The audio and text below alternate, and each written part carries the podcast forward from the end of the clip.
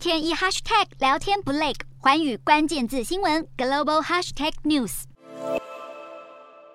受到疫情影响，F1 赛车从2020年赛季开始就没有在亚洲区举办。如今随着疫情缓解，F1 新加坡大奖赛确定回归，时间就定在九月三十号到十月二号。再过不久，新加坡 F1 大奖赛就即将登场了。如今你也可以看到，在新加坡街头都已经有这种铁栏杆给架设起来。另外呢，在我的手边这边有很多的座椅，同样也是为 F1 赛事来做足准备。届时 F F1 登场的时候，这里都会挤满人潮。这次 F1 新加坡大奖赛不仅是新加坡旅游局与赛事主办方第四次续约，而且比赛合约一签就是七年，有史以来最长。主要就是因为新加坡看准了 F1 赛事所带来的无限商机。根据资料显示，这十二年的赛事过程当中，不仅替新加坡带来超过十五亿新币的旅游产值，更吸引全球超过五十五万名游客到访。新加坡大奖赛是 F1 中第一个夜间竞赛的独特分站赛事，整个新加坡滨海湾地区的街道都是比赛场地，总长五点零六三公里，不仅有大量的直角弯，还有许多独特的路线来增添比赛可看性，